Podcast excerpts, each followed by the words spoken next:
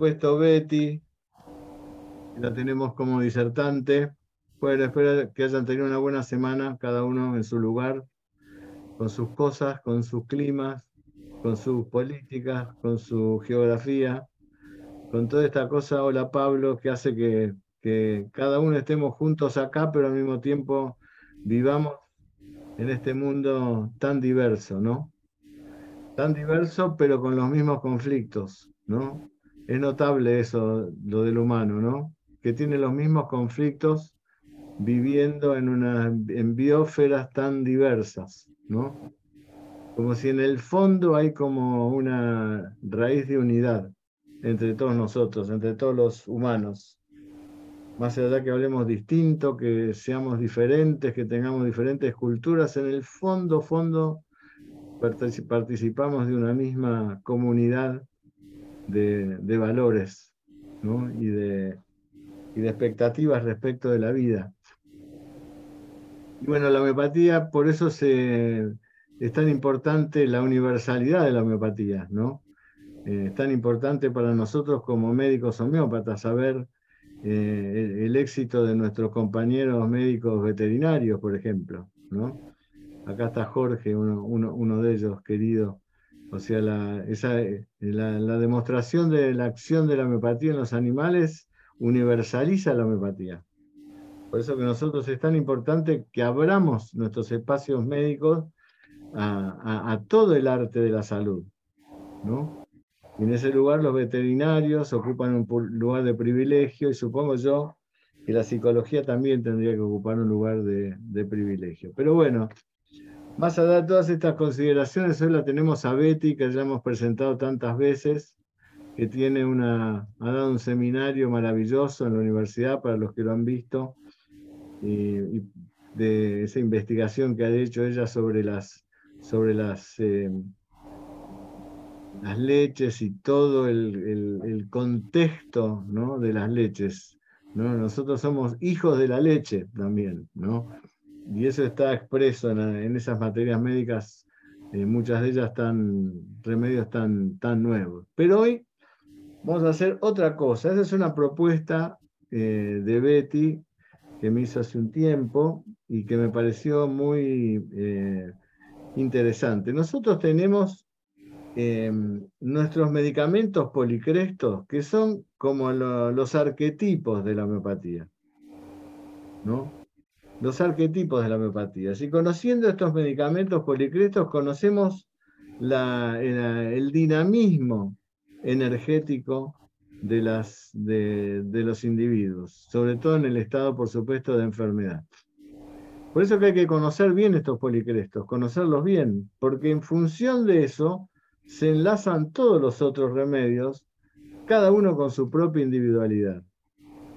¿No es cierto? Si comprendemos bien a Natrum Muriaticum, vamos a entender mejor a Signus Signus, por ejemplo, que es tan parecido un remedio nuevo.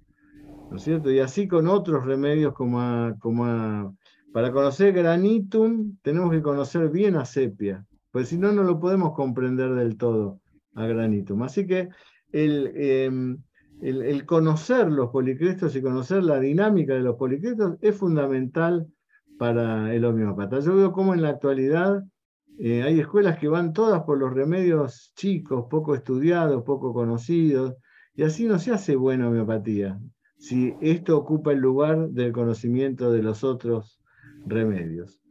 Y en ese aspecto, remedios tan conocidos a través de 200 años, donde la dinámica mental se ha ido purificando en la comprensión de cada uno, pero se ha ido comprendiendo aún más esa totalidad que significa este remedio, en ese punto es donde la, la, teoría de Eugenio Candegave se hace presente, ¿no es cierto? Bueno, ¿por qué este remedio tiene esto y no tiene el otro?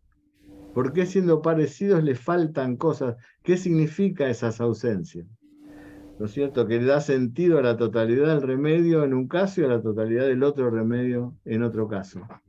En ese aspecto, como le he dicho siempre, Betty Cumaldi es la discípula directa de Eugenio, ¿no? es la que más ha comprendido esta dinámica y a donde ha dirigido eh, muchas de sus investigaciones. Por eso que, así como lo hacía Eugenio, Betty tiene la particularidad, eso es desde mucho tiempo, desde que yo la conocí cuando empezó a, desarrollar la docencia en la escuela de Pasquero, eh, tiene esa particularidad de sobre el final dar un redondeo a la, a la cosa, al estudio del remedio. Entonces, presentarnos el remedio de una manera especial, no como una suma articulada de síntomas, sino con eh, eh, adentrarnos en lo que es el propósito vital del, remedio, que eso es muy importante, ¿no? el propósito vital. ¿no? ¿Qué busca el, licopodium en última instancia? Alcanzar ese dentino de, grandeza. ¿Qué busca Silicia en, lo profundo? Y poder hacerse de una estructura vital que le permita individualizarse. Y así el resto de los policrestos. Entonces me dijo Betty a raíz de un Ateneo que había dado yo en, en, impregnología, eh, con el algoritmo, eh, me, dice, mira, vos sabés que es interesante porque en la, hay medicamentos que son dictadores y hay medicamentos que son crueles, y no es lo mismo ser cruel que dictador.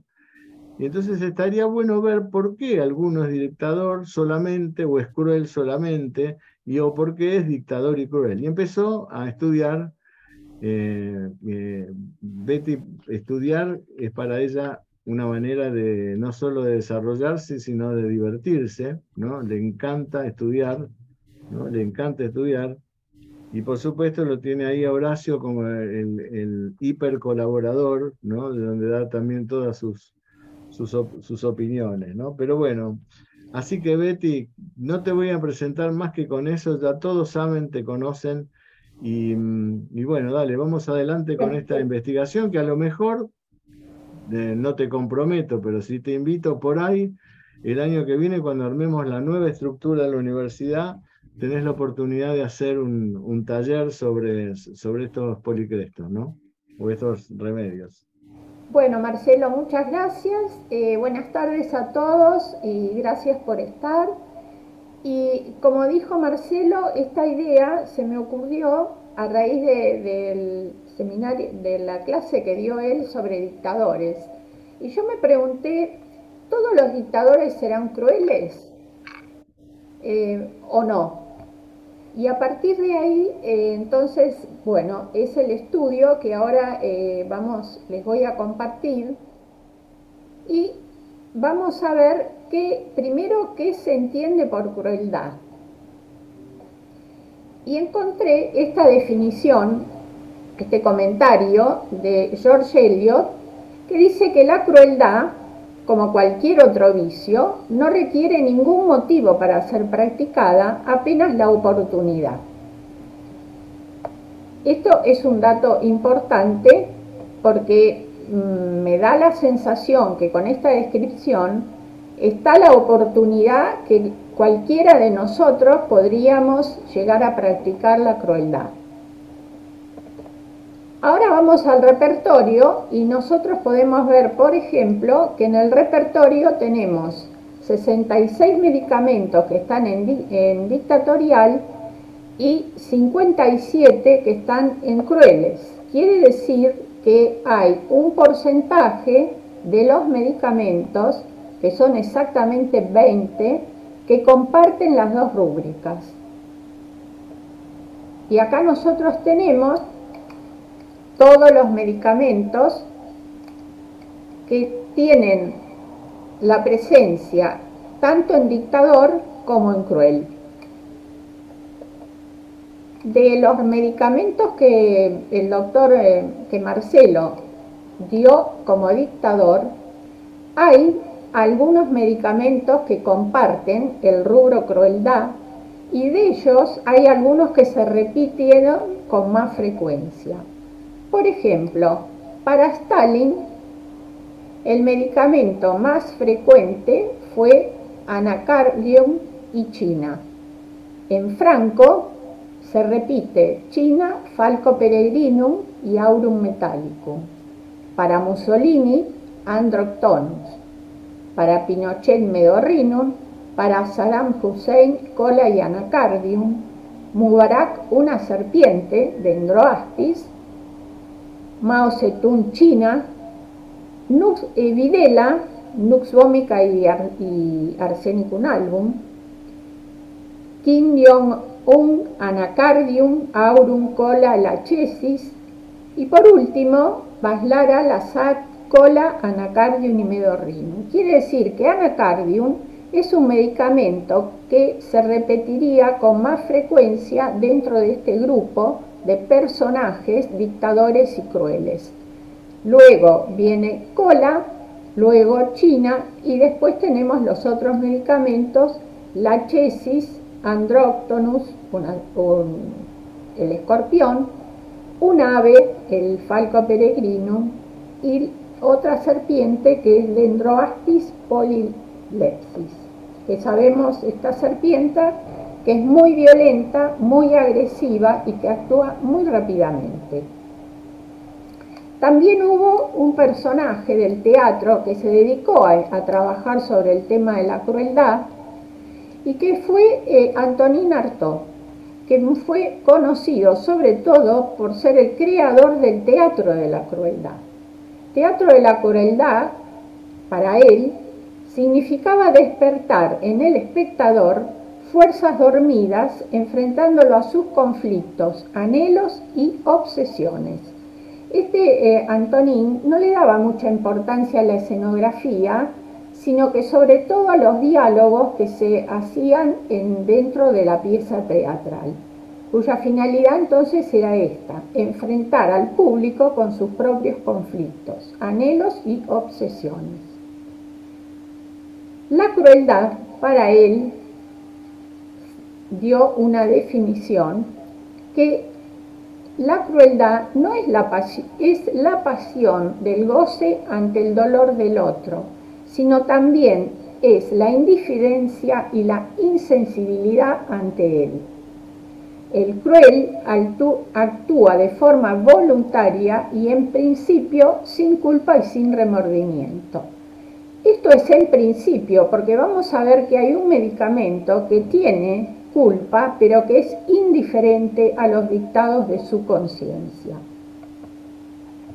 Los personajes más, eh, más que vemos en la historia, ahí los tenemos, los llamaban el emperador loco, Atila, que donde él pasaba no crecía nada, Gengis Khan, que fue el fundador del imperio mongol, hay una obra que pasan en televisión, en Netflix específicamente, donde se ve toda la trayectoria de este, eh, este que fundó el imperio mongol, y él, una de las frases predilectas de él era que la, la mayor alegría del hombre es matar al enemigo. Después tenemos a Iván el Terrible y tenemos a Hitler que también figura como una de las personas más despiadadas y crueles. Sobre Hitler después voy a hacer un comentario en particular. ¿Qué es ser cruel? La definición homeopática, lo que nosotros desde el punto de vista homeopático em, entendemos por cruel, es aquel entonces que comete actos de agresión tanto a seres humanos como a animales, sin medir el daño que provoca. Junto con cruel tenemos rúbricas afines, como son la falta de sentimiento moral, que es el que ejecuta actos inmorales o antisociales y que busca el mal solo por el mal. ¿no? Existe en él una necesidad de obrar mal o la necesidad de hacer daño.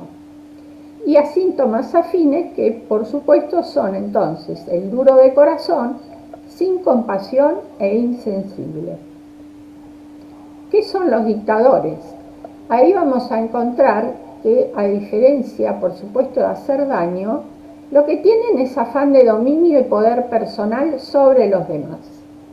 Y ahí tenemos varias modalidades, aquellos que hablan en tono de mando, el que es duro con los inferiores y amable con sus superiores, el dogmático, el dictador dogmático, el cáusticum es uno de los, digamos, ejemplos principales del dictador dogmático.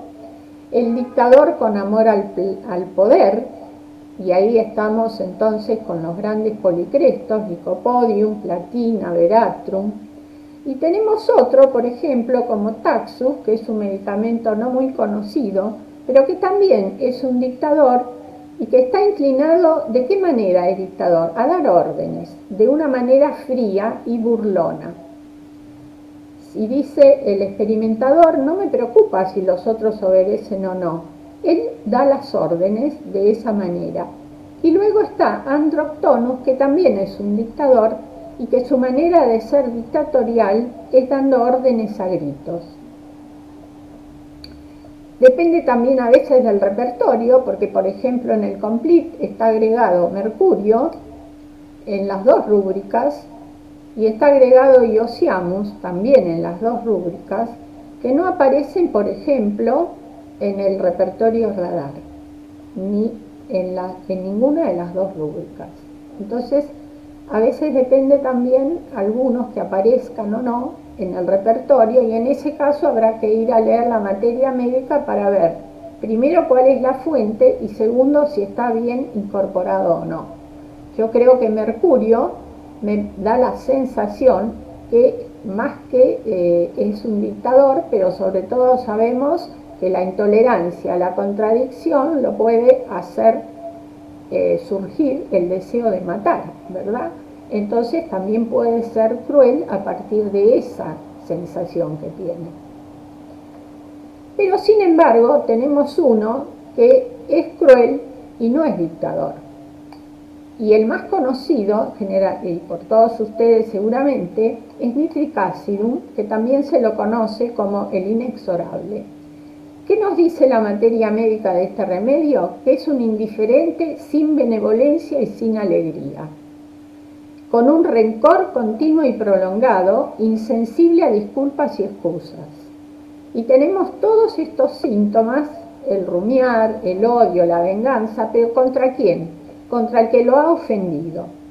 También es capaz de ser cruel con los animales. Tiene todas las demás rúbricas lo vamos a encontrar a Nitricasi en duro de corazón, en incompasivo, en deseo de matar. Pero curiosamente no es un dictador.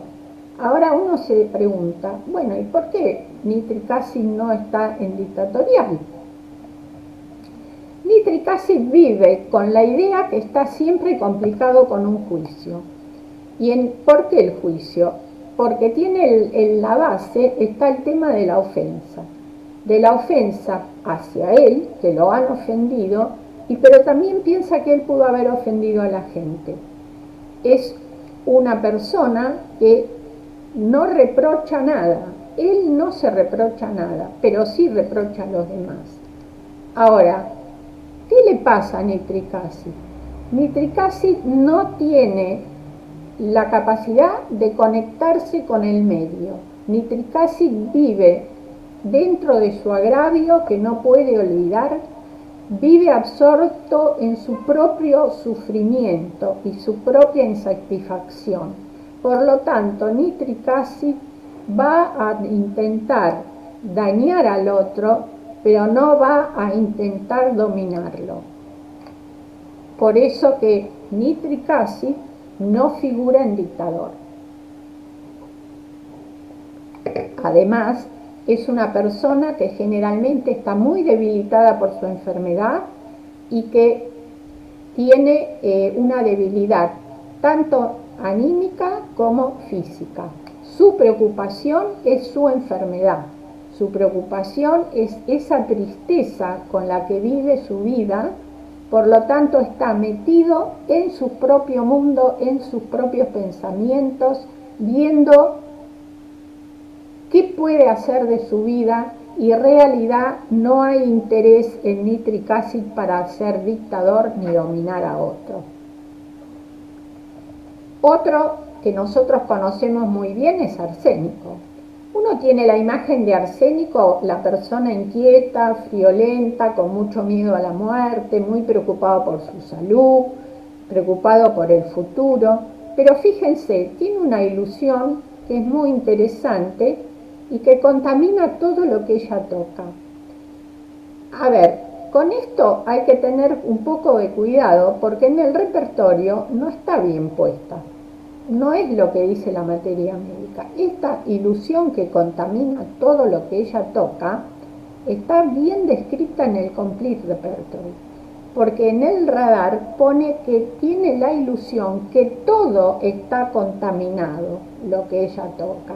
Y no es así, es al revés, es ella la que contamina todo lo que toca.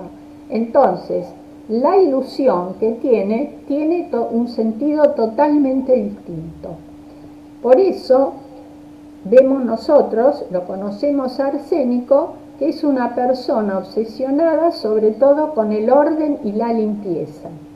Y Arsénico se va a irritar mucho más cuando hay desorden, porque Arsénico necesita el orden y que el tiempo no pase, como decía Eugenio, para evitar que llegue la muerte. Pero arsénico tiene dos modalidades de malicia. Una es la malicia solapada, donde no va a ser una malicia activa, sino que arsénico disfruta por la desgracia de los demás y además hace bromas maliciosas. Es un cruel cáustico calumniador, solapado y Galabardén lo agregan delator. Y después hay otro tema que es la otra modalidad de la malicia, de la crueldad, de arsénico, que es la más brutal y que es la falta de sentido moral que lo lleva a ser un criminal sin remordimientos. Entonces, tenemos un arsénico desde un aspecto, digamos, más sólico, con todos sus miedos, con toda su debilidad, con todos sus temblores, todo su deseo de compañía, no estar solo por el miedo a la muerte, pero tengamos cuidado porque también puede convertirse entonces en esta persona brutal, capaz de convertirse en un criminal y sin remordimientos. ¿Y cómo va a matar arsénico? Y bueno, él es un tóxico, va a matar a sus seres queridos inclusive, envenenando o bien con un cuchillo, inclusive quiere matar o tiene la posibilidad y el arranque de querer matar a su hijo. Esta es una descripción que está en la materia médica del barbero famoso que en determinado momento estuvo tentado de cortarle la garganta a su cliente. Y es uno de los que son crueles y que quieren, les gusta hacer sufrir a la gente y a los animales. Y ahí en esa rúbrica, en esa rúbrica vemos anacardium, arsenicum, veladona y medorrinum. Recuerden que anacardium era el que con más frecuencia se presentaba dentro de los medicamentos posibles. Luego tenemos a China, China es una persona también muy hipersensible, que no quiere ni ser tocado ni ser acariciado y que planifica todo por la noche. ¿Y qué le pasa a China? China tiene esta cuestión del obstáculo, ¿no? Que se le obstaculizan el camino, que no puede avanzar, que lo obstruyen y desde ahí aparecen entonces todas sus sensaciones. Y por eso la intolerancia a la contradicción se ofende es despreciativo, violento, dictador y cruel, pudiendo matar con cuchillo. Em, yo enfoqué el estudio este sobre todo desde ese aspecto, el aspecto de la eh, crueldad y la dictatorialidad del medicamento. Nux vomica, ¿Quién diría nux vomica, prolijo, intolerante a la injusticia, todo ordenado?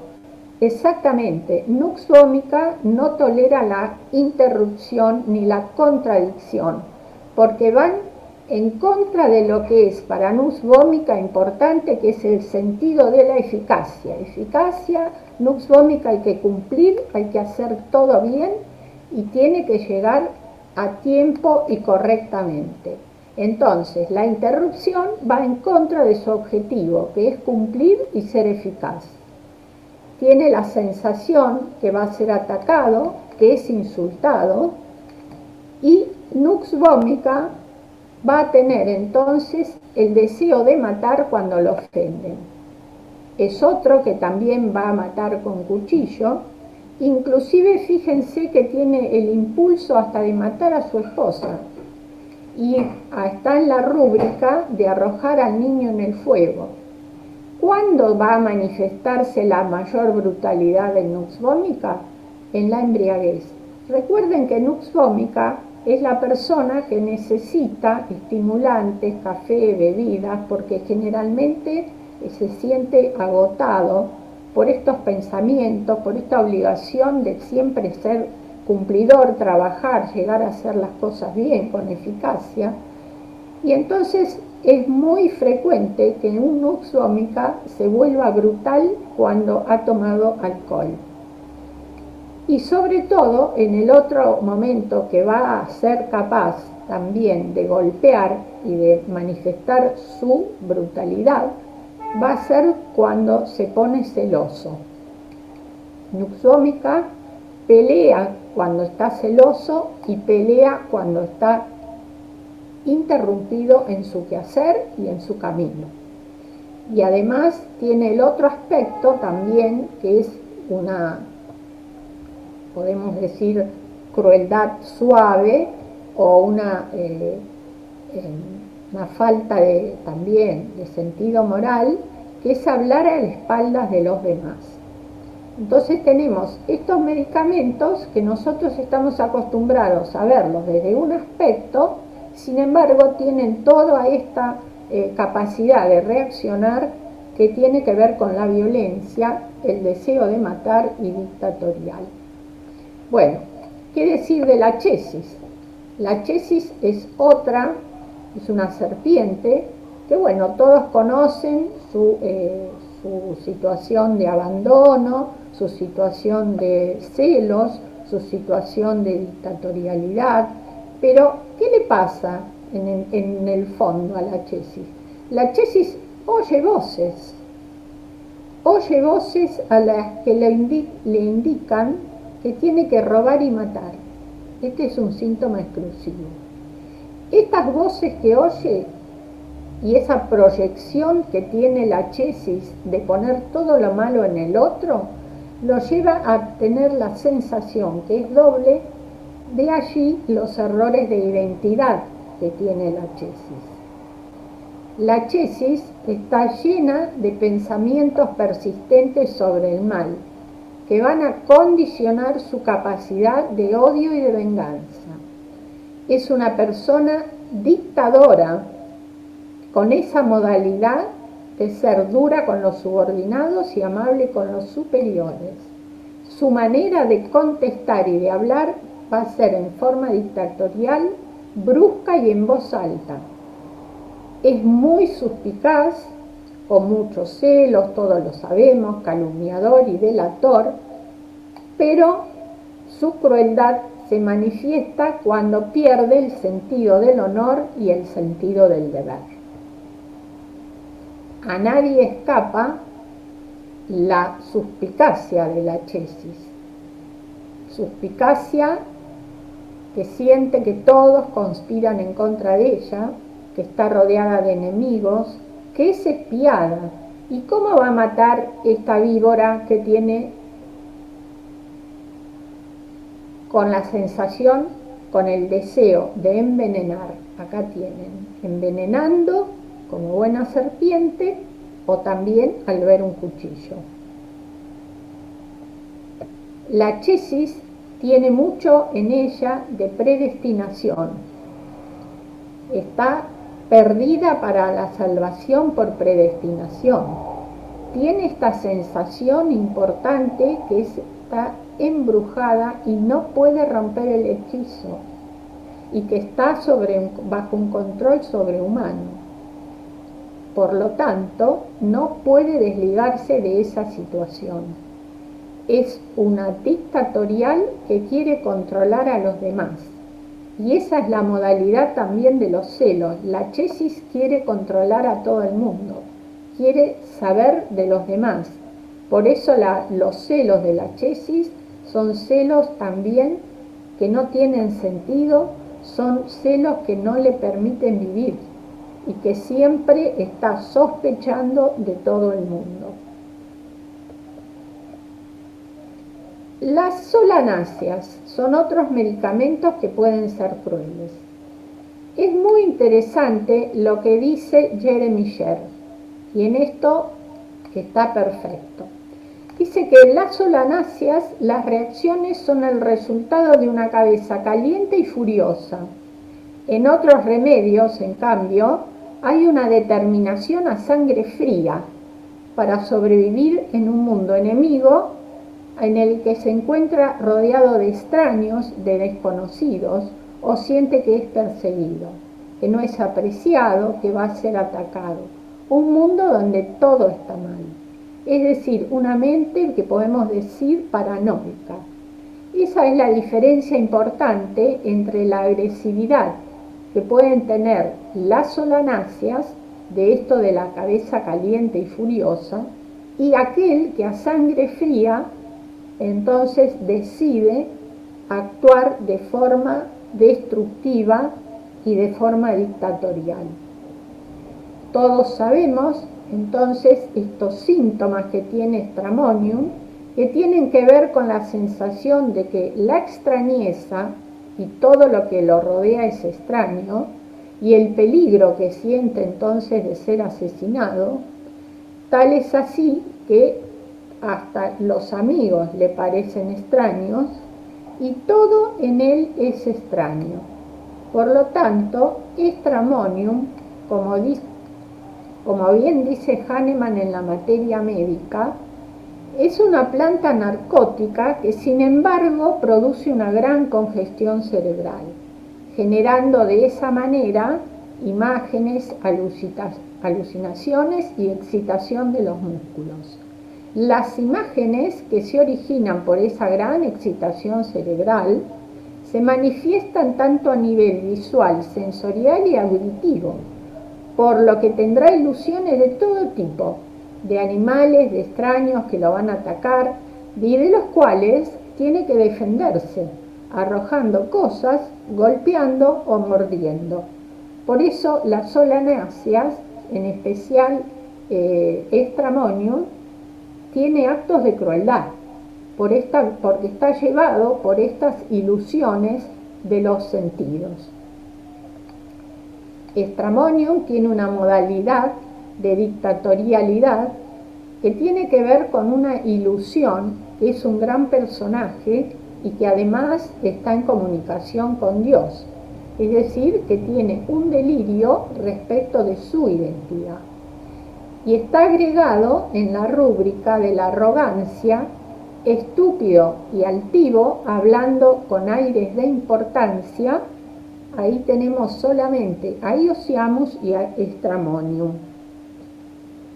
Es cruel Estramonium y la crueldad tiene que ver con esto que decía la materia médica de Hahnemann, con esas ilusiones.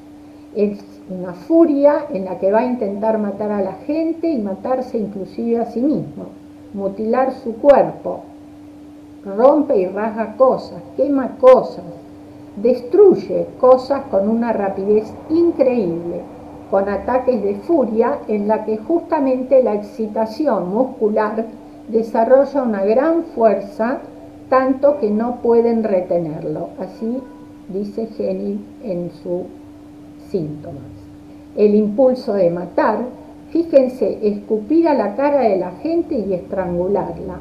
Y la MOT agrega en los niños un gran salvajismo y el deseo de morder.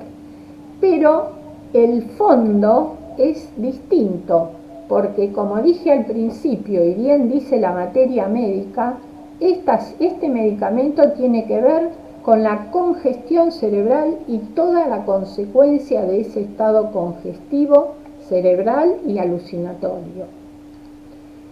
Sabemos que eh, el abandono de Stramonium tiene que ver con ese lugar salvaje en el que cree que está, desierto, solo, extraño, todo es extraño. Tiene también ansiedad de conciencia, la salvación y aparece otra figura que también tiene que ver con el, mal y es estar poseído por el demonio. Por eso, Estramonium tiene toda esta cantidad de miedos, pero que tiene que ver más que nada en la oscuridad y con respecto a personas extrañas, a seres extraños y animales. Bueno, y acá tenemos el otro gran eh, dictador y cruel, pero más cruel que dictador, que es Anacardium. Anacardium, que proviene del griego cardia, que significa corazón, por la forma del fruto, también conocida como haba o malaca, y ustedes ven bien ahí estas dos imágenes que las puse justamente para ilustrar un poquito qué le pasa a Anacardium, que tiene dos voluntades. Sensación de tener una, las dos voluntades, una ordena la que la otra prohíbe. Con lo cual, uno de los síntomas importantes de este remedio no solamente va a ser el tema de las dos voluntades, sino el antagonismo que genera esto. Bien dicen las materias médicas que anacardium destruye o paraliza la voluntad, quedando liberado el instinto y debilitado el entendimiento, con lo cual la liberación del instinto lo va a llevar a realizar actos que tienen que ver con toda la crueldad y con toda la violencia. Y tiene esta ilusión, que ustedes saben que es exclusiva, que este demonio que le habla sobre un hombro y el ángel que le habla sobre el otro. Y este entonces sería un problema para Anacardium que tiene que ver con la más bien de tipo moral, digamos, porque o hago el bien o hago el mal. Es una persona colérica y capaz, fíjense, de las mayores crueldades, con una falta total de sentido moral. Lo encoleriza la ofensa y estalla en grandes crisis de violencia, arrebatos de ira extrema, maldice por causas leves una rabia indescriptible con impulso de matar, y falta de sentido moral y falta de sentimiento religioso. Todas estas cosas puede hacer Anacardium en sus estados de crueldad. Y además puede hacer sufrir a la gente y puede hacer sufrir a los animales golpear, gritar, eh, calumniar, matar, violencia, insulto, empuja a la gente, son todas reacciones de anacardium que tienen que ver con su crueldad. ¿Y por qué esta, esta reacción? Porque también es un medicamento lleno de ilusiones ilusiones auditivas, ilusiones persecutorias, y tiene voces, escucha voces a las que la debe seguir. El demonio que lo incita a cosas desagradables. Control sobrehumano, nuevamente como la chesis. Suspicaz, pensando que hay alguien detrás de él. Entonces, Anacardium va a tener toda esta reactividad en base a todas estas sensaciones que él tiene. Y la idea del bien, ¿cuál es? La idea del bien no solo tiene en este, en este caso un sentido moral, sino también el bien es cumplir bien con su función, ser apto para, para algo, para cumplir, para cumplir con un fin y un objetivo. Y anacardium tampoco puede realizar nada bien. Entonces, este sentido del bien que ha perdido Anacardium tiene la, lo hace pensar que no va a triunfar en nada y que no hace nada bien. Aparecer en público le va a traer problemas, va a tener miedo, va a tener miedo al fracaso en los exámenes. ¿Y por qué? Porque esa idea de bien y mal hace que no sea apto para llegar al fin o al objetivo determinado. Por supuesto, ahí surge la falta de confianza, tiene mm, tanta confianza, falta de confianza, dice Hahnemann, que en sí mismo y desespera de poder lograr lo que se espera de él. Y está entonces también este en desacuerdo con el mundo entero. Por lo tanto, tiene todos estos temas que tienen que ver con el abandono, la separación de la familia y la sociedad, pero fundamentalmente, fundamentalmente Anacardium es el no reconocimiento. No reconoce ni a sus amigos ni a sus parientes. Bueno, este es, eh, es un esquema que hice en base a como lo hacía Eugenio, donde el antagonismo y la sensación de ser dividido es un núcleo fundamental. ¿eh?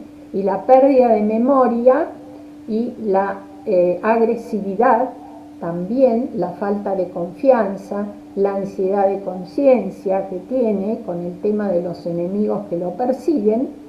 Así que anacardio es eh, un medicamento que también cubre la mayoría de los personajes que Marcelo eh, dio como dictadores, pero también son crueles. Y acá tenemos un ave que es el falco peregrinus. El falco peregrino es un ave que, de caza, que se alimenta de otras aves y que se lanza a gran velocidad y con muy buena visión sobre su presa. ¿Qué le pasa a Falco peregrino?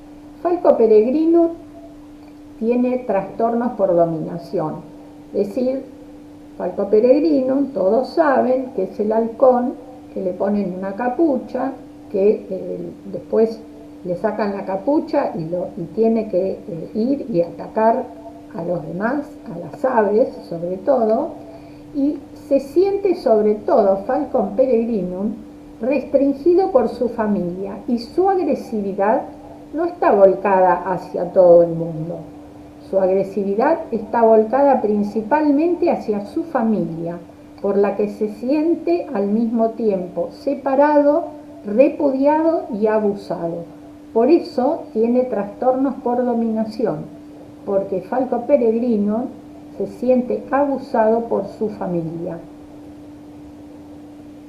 Es un dictador que habla con tono de mando, es un insensible e indiferente con su familia y al sufrimiento de la familia. Y además es, como yo le decía al comienzo, indiferente a los dictados de su conciencia. ¿Pero por qué? Porque es un gran desapegado. Él tiene la sensación que está presente pero está desapegado, separado del mundo. Y yo me acuerdo cuando Marcelo dijo de los dictadores con respecto a Franco, que tenía esa sensación de frialdad, de separación, y yo creo que Falco Peregrino pudo haber sido tal vez el medicamento de Franco, por esta cuestión de ser dictador, de ser insensible y de ser un desapegado. Tan insensible y frío, dice la patogenesia, que fíjense que es, es tremenda la insensibilidad, porque dice ningún sentimiento fuerte, ni enojo, ni resentimiento, ni anhelo, ni deleite, ningún sentido de esperanza ni queja un sentimiento de aislamiento y frialdad por dentro, cerrándome al, mundo exterior, inclusive a su pareja. Una sensación fría, emocional como mental. He sentido un frío glacial físicamente también, incluso bajo los abrigos a la noche. Quiere decir que además del desapego, Falco Peregrinum, si bien forma el grupo de las aves, pero tiene esta característica particular, ¿no? Del desapego, de la insensibilidad, de la frialdad. Por eso puede ser una persona cruel, muerde a su familia y a sus cercanos. Es, está en una rúbrica que, fíjense que es muy interesante esto del desapego, ¿no? la cólera fría y desapegada.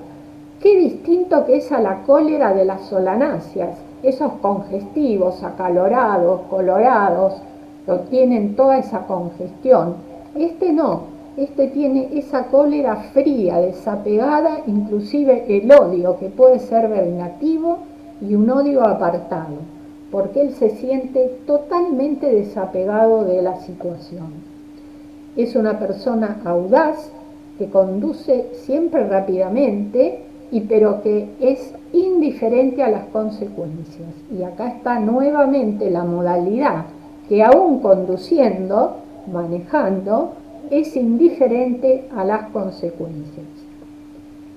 Bueno, este es el tema del abuso que siente con respecto a la familia, por eso siente eh, la necesidad de escapar de sus hijos y de su familia. Está en la rúbrica, pero la causa, porque en la rúbrica escapa de huye y de su familia, de sus hijos, hay varios medicamentos. Algunos, por ejemplo, como la quequino, porque se siente atrapado. Este, porque se siente que han abusado él. Entonces lo usaron, abusaron y él se quiere ir de la familia. Eh, ¿Cuándo monta en cólera, en irritación y en enojo? Cuando siente que sus límites están bajo amenaza. Cuando siente que ya la gente nuevamente está acá el tema del abuso, ¿no? Cuando mis límites están amenazados. Y ahí es donde él intenta entonces escapar con su deseo de libertad y deseo de viajar y de vagabundear.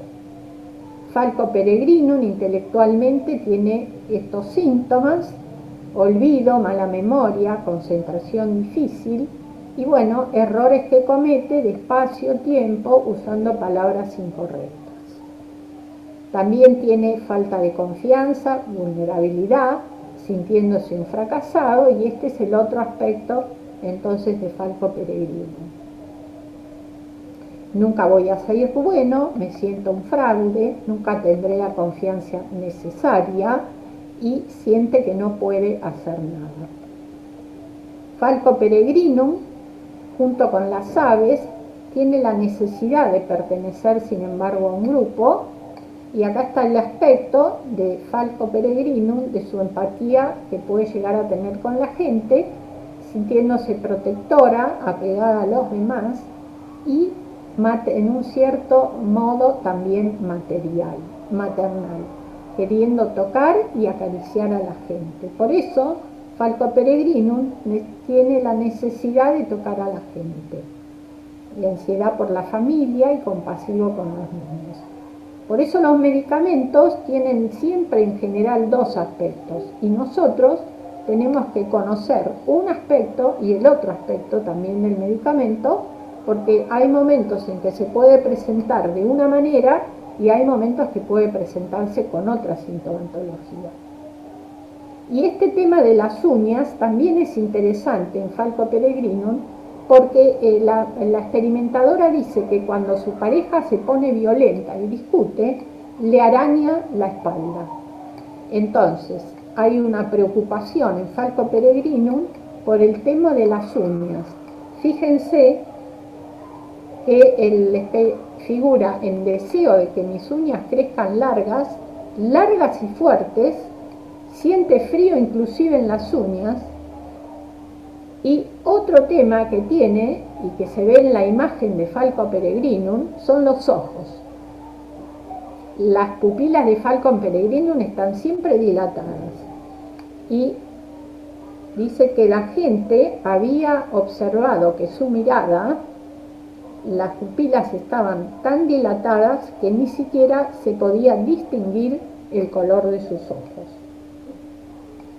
Así que Falco Peregrinum este frío desapegado cuando tiene que dar órdenes, cuando tiene que ser cruel, está con un desapego y una frialdad total. Y además no le importan los dictados de su conciencia. Digamos, este es un poco un resumen, libertad, velocidad y audacia para Falco Peregrino, desapego, frialdad y crueldad, dominación, vulnerabilidad y fracaso son, digamos, un poco los tres núcleos de Falco Peregrino. Y hay otro que también se repetía, que era cola. cola, la no es cola, que se mastica por su efecto estimulante debido a estos alcaloides que contiene y ese, ya Beric había descrito a cola y decía que sobre todo tenía el poder, daba el poder de soportar el esfuerzo físico prolongado sin alimentos y sin sentirse fatigado. En realidad, eh, la gente que cruza el desierto nunca viaja sin semillas de cola para masticar. ¿Por qué? Porque justamente le da esa fuerza, ese poder para un esfuerzo físico prolongado. ¿Y cuál es el tema?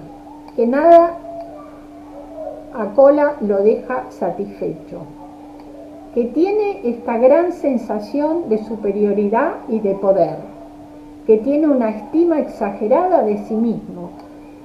Cola comparte muchos síntomas con Platina por, ah, este tema de la estimación exagerada de sí misma, por el tema de la superioridad y del poder. Pero también, como todos los remedios, por otro lado, tiene el abandono, la sensación, sobre todo es muy fuerte la sensación de vacío. ¿Y cómo ejerce su dictatorialidad Cola? Tanto con superiores como con inferiores. Pero, ¿a partir de qué? De esta sensación de superioridad que le da el medicamento. La ilusión que es invencible, que es irresistible, que se siente importante y se siente un gran personaje y que es mejor que los demás. Entonces está lleno de energía y potencia, tanta energía y potencia tiene que podría llevar a todo el mundo sobre sus hombros, sintiéndose fuerte e invencible. La crueldad de Cola. Cola expresa su crueldad con superioridad y poder ejerciendo violencia física. Fíjense el tema de violencia que puede ejercer Cola, que el experimentador dice, puso tan agresivo que puso a sus niños en pijama bajo la lluvia fría. Eso, por eso que Cola es muy irritable, sobre todo con los chicos, toma todo a mal y la violencia está en esta rúbrica, que es un violento que la violencia lo lleva a cometer actos de violencia. Superioridad con poder físico y violencia física. Sensación de gran fuerza muscular, de resistencia aumentada. Es un hiperactivo que tiene que estar constantemente en una carrera frenética, moviéndose permanentemente, que lo va a, ocupar, lo va a mejorar la ocupación y que de, la, de lo inmoderado, de esta eh, sensación exagerada, hasta la risa es inmoderada y es involuntaria. Y está siempre contento consigo mismo.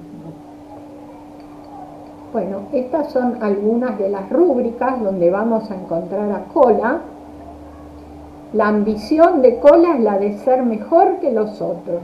¿eh? Dictador, altivo y arrogante. Además, tiene clarividencia y cree tener poderes telepáticos y cree que puede predecir cosas. ¿Qué cosas y qué clarividencia tiene? Ah, que puede leer, ¿qué menos? Puede leer los pensamientos de los demás y cree que la gente es transparente. Así que fíjense cuánto poder siente Cola. Y también desde la sexualidad es un insaciable. Tener relaciones en lugares inusuales, tener sexo con dos mujeres, pensamientos lascivos. Bueno, después en la rúbrica de, deseo sexual, excesivo, violento, erecciones sin deseo sexual, erecciones dolorosas, violentas y continuas. Es decir, que la insaciabilidad y esta sensación de superioridad, de fuerza, la podemos encontrar en distintas rúbricas. Y, Y por último tenemos Androctonus. Androctonus que no puede dominar sus emociones y que entonces pierde el control. Es un dictador que da órdenes a gritos a todo el mundo. No puede evitar gritarle a la gente con la que es intolerante, no puede ocultar sus sentimientos y Androctonus disfruta del conflicto, casi con gusto, y persigue y sigue y continúa con el conflicto. La crueldad tiene que ver con el deseo de herir a alguien que puede ser su propio hijo, a los que le tiene aversión. Hay un tema con el escorpión, porque ustedes saben que el escorpión, cuando las crías, las crías las lleva sobre el hombro, sobre la espalda, el escorpión. Y cuando las crías tienen aproximadamente una semana, 10 días, tienen que bajarse de la espalda porque si no la madre las mata. Entonces, el tema de matar a su propio hijo es algo muy fuerte en Androctonus y además tiene aversión a los chicos. Se burla, otra modalidad de la crueldad es burlarse de las debilidades de los demás, donde ahí vamos a encontrar justamente a Sepia. Es una persona también que quiere romper cosas, que desea engañar a alguien, una persona con suma violencia es Andróctonus sin compasión y sin escrúpulos. Desapegado también, es otro desapegado, de afectos y del entorno. Es un solitario, es incompasivo. De hecho, fíjense lo que dice, mis ojos están fijos y llenos de odio. Solo mirar a los chicos y estos salen despavoridos, porque no puedo controlar mis emociones. ¿eh? Así que la violencia y el desapego aparece también en este medicamento. Y curiosamente no es con todo el mundo, es con su familia y es con los chicos. Bueno, todas estas rúbricas que empieza con D vamos a encontrar androctonus. Rompe cosas, cólera violenta, deseo de matar, y lo que sí teme mucho es a sus propios impulsos, porque son estos impulsos violentos, destructivos. Androctonus está en el síntoma de touch. ¿De touch de qué? De touch de sus ocupaciones y de touch desde el punto de vista afectivo. Por eso va a ser una persona indiferente a la opinión del otro, al placer, al trabajo, a sus tareas que no quiere preguntas, que se agrava por la compañía, que le gusta estar solo y que también tiene, como la chesis, estos pensamientos persistentes sobre el mal. Bueno, ah no, perdón, me volví para atrás. Y finalmente vamos a decir que la necesidad del escorpión es la de luchar. Lucha porque en el fondo lo que siente es que la gente se ríe y se burla de él, y tenía entonces que luchar contra todos. Gritó y arremetió contra todos, sobre todo en la noche. El escorpión, Andróctonus, sobre todo a la noche, es cuando se pone más violento, quiere matar a su marido, a sus hijos, golpea puertas, tira. A la hora de acostarse, se sentía bien, pero la intensidad de sus malos pensamientos lo asustaba mucho propenso a la confrontación y a la rabia, no se daba cuenta que estaba hiriendo los sentimientos de los demás. ¿Por qué no se daba cuenta? Por el desapego, por el detalle, que no, y además no parecía importarle. No podía tener en cuenta a los sentimientos de los demás. Después reflexionó sobre sus acciones y se sintió avergonzado. Así es, gracias Betty. ¿Cuánta información hay en todo lo que, en todo lo que hablaste? ¿Cuánta información? Eh, es un aspecto del remedio, ¿no? Porque después está el otro aspecto que todos conocen, todos conocemos, pero también saber que existe todo este tema de violencia. Y a veces yo escucho tantas noticias de violencia en este momento y bueno, y hay que pensar que pueden ser algunos de estos medicamentos, que son así dictadores, violentos. Hay una cosa que quiero destacar mientras lees algunas preguntas que te, que te mandaron.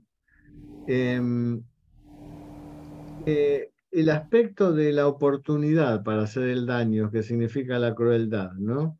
La crueldad mm, parecería no tener una intención, sino una oportunidad para desarrollar esa violencia interior o ese deseo de daño interior, ¿no? Al revés que el dictador, que el dictador, la dictatorialidad ya tiene un compromiso eh, más eh, sustantivo respecto de la realidad de los demás, ¿no?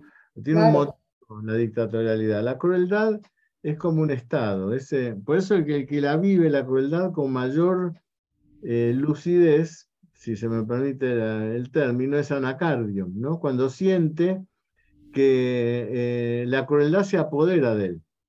Sí y mata.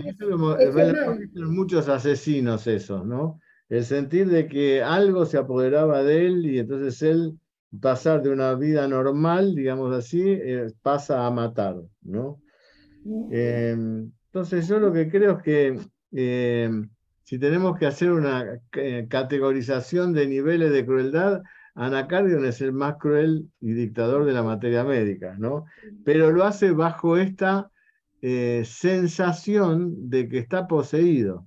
Así es, así es. Interesante el tema, porque el tema del mal es un tema no explicado ni filosóficamente, ni por la religión, o sea, el tema del mal, el daño, eh, está explicado a diferentes niveles de entendimiento y, y, tampoco sabemos lo que es el mal. O sea, si yo le pregunto a todos ustedes, bueno, ¿qué es el mal? y van a decir un montón de cosas a lo mejor que no tengan que ver eh, o, opiniones encontradas, ¿no?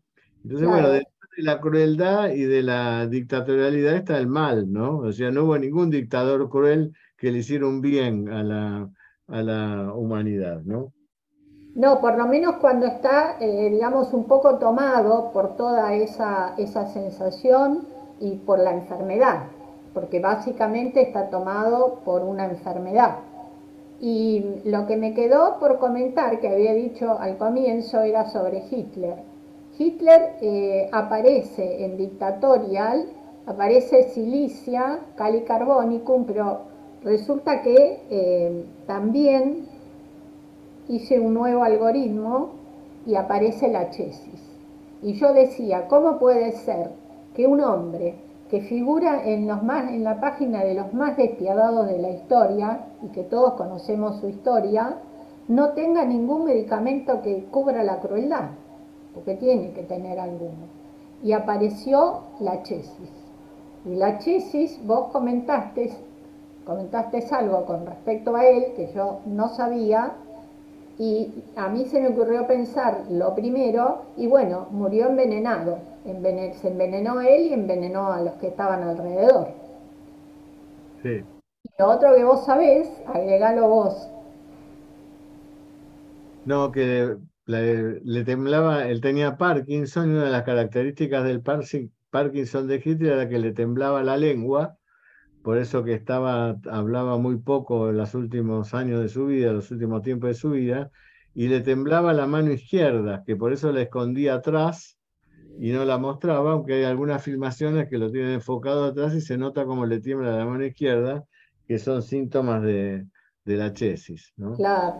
vamos a, las preguntas, eh, porque yo sé que Betty tenés una, que dar una clase y estamos en tiempo medio justo. Sí. Harold, eh, en los repertorios y en la práctica he visto que Veladona, Tarentura hispánica y Androctonus lanzan cosas al tener iras. Se me ocurre, ¿serán proyecciones como en el dictador, que de, como en el dictador de tener ejércitos que disparan? No, lo que pasa que, eh, por ejemplo, eh, Veladona es una solanácea y todo lo que ella puede ver es para disparar cosas, pero porque se tiene que defender de esos perros y de esos fantasmas y de esas cosas que tienen sus ilusiones. Entonces, hay que ver cuáles son las ilusiones que tienen, ¿no? Estos, estos medicamentos. Porque son uno siente que tiene enemigos que lo rodean, el otro que no reconoce, el otro que es, es este, perseguido, el otro que lo van a apuñalar por la espalda. Entonces, eh, digamos, armar la idea de por qué arrojan cosas tiene que ver generalmente siempre con sensaciones que tienen que ver con ilusiones. Claro. Em, acá quien escribe Álamo Aoe dice, Licinum no solo de la rabia también es muy dictatorial según Lamot. Sí, pero eh, Licinum, eh, por ejemplo, es, eh, una persona que también puede ser muy violenta, puede tener esas crisis de cólera, de rabia, pero eh, si la MOD lo puso, a veces hay síntomas que aparecen desde la clínica y que aparecen y que no están en la patogenesia y son agregados desde la clínica. Así que puede ser que esté agregado por la MOD. Adriana Chesa, no, no me quedó claro la crueldad de Arsenicum que la gatilla.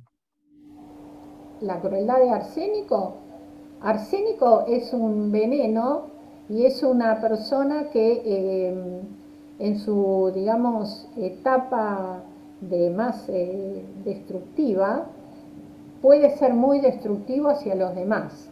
Y entonces ahí es la, la crueldad que puede desarrollar un arsénico. En ese momento de, desarrolla entonces la crueldad. Pero es una, yo por ejemplo, los que conocimos, yo por lo menos, los que conocimos a Videla, que era un flaco, que era una persona eh, flaca, pálida, con esa cara medio hipocrática, yo si tuviera que pensar en un medicamento para ese hombre le hubiera dado eh, arsénico porque además es, es, indiferente al sufrimiento de los demás. Claro. No le importa. Y entonces, este, es, eh, cuando Arsénico entra en ese grado de indiferencia, ese no le importa nada y puede ahí desarrollar la crueldad y bueno. claro, es la imagen sifilítica del arsénico que no es muy conocida, ¿no? Claro, claro. Yo me acuerdo eh, un hombre que conocí hace muchísimos años y que me contaba que lo que no podía, ver, no podía olvidar del padre, que en los últimos instantes de la vida, después de haber adelgazado no sé cuántos kilos, tenía un cáncer de colon y demás, reunió a toda la familia y a todos los agredió. Que todos se llevaron la imagen de él eh, de la agresividad. ¿no? Vos es esto, vos es el otro y demás. Y cuando yo em, eh, empecé a, estudiar un poquitito la característica del padre, y el padre debía ser un arsénico, y no estaba esta imagen del miedo, de la, de la ansiedad, sino el arsénico encifilítico, que es sumamente cruel. ¿no? Sí, sí, sí. Y vos, vos fíjate que puede no decirlo, pero goza y disfruta de la desgracia del otro. Claro. El anacardium, por ejemplo, el anacardium que tenemos en homeopatía es el orientale, también tenemos anacardios, eh, el anacardium occidentale. No hay muchas eh, eh, diferencias, pero hay algo que sí es, el, anacardium occidental es la castaña de cajú, lo que conocemos como las castañas de cajú, ¿no?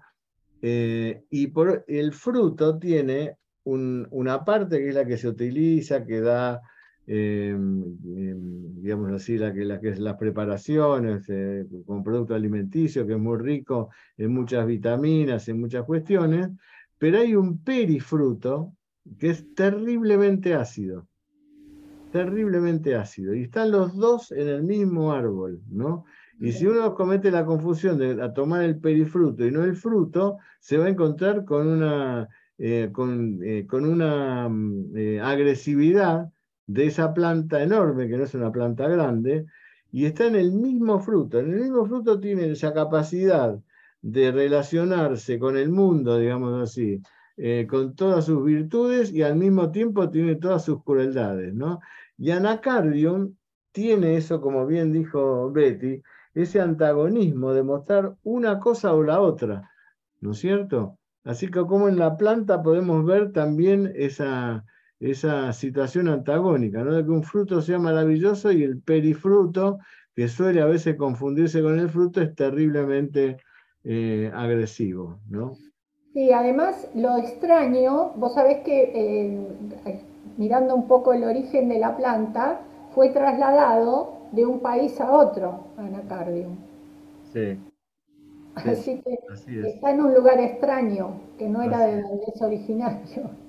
Adriana dice, si es a Franco, ¿a cuál de estos remedios eh, sería similar? Y bueno, ya lo dijo Betty, que es, cree que Falcon Peregrino podría haber sido uno de los remedios de Franco, ¿no? Si no entendí mal. Sí, sí, por el desapego, por la frialdad, por la indiferencia. Así es, y porque está en el algoritmo. También. Está en el algoritmo también, ¿no? Y dentro de los dictadores, los medicamentos que salen, yo me fijé cuáles podían ser los que cubrían la crueldad también, y bueno, y sale eh, para Franco, sale Franco Peregrino. Bueno, te dejo Susana que levantó la mano para que nos digas unas palabritas porque ya estamos, tenemos que cerrar. Susana Novelo. Sí, muchas gracias. Este, realizando un estudio acerca de la empatía, busqué sobre las bases neurológicas de por qué tanta violencia y falta de empatía en el mundo. Y algo interesante que encontré es que hay una menor densidad de materia gris en este tipo de personas, en donde se encuentran las neuronas espejo. Eh, otro aspecto de la investigación me llevó a encontrar que la mayoría sufren de una profunda huella de abandono. En cualquier caso, eh, se trata de, personas que están enfermas y que, bueno, la empatía de parte de nosotros médicos hacia estas eh, tipo de personas tiene que ir encaminada y en algunos casos a lo mejor podemos ayudar y a lo mejor en otros no tanto, por una deficiencia neurofisiológica. Es muy interesante, muchas gracias doctora, como siempre su ponencia este, espectacular, muy amable. Bueno, gracias Susana, muy lindo lo que estás investigando, porque también la parte anatómica y el, digamos, el tejido sobre el cual podemos trabajar es muy importante. Ya lo decía Kent, así que... Sí, muchas gracias. Bueno, muchas gracias Susana. Bueno, Betty, muchas gracias, como siempre, por toda este, estos conocimientos que nos regalás después de tantas investigaciones. Y bueno, nos seguimos viendo acá en, todo, en todo momento, Betty, con, tu, con tus Gracias. Adiós a todos. Chao. Gracias, querida. Te mando un beso muy grande. Gracias. Chao.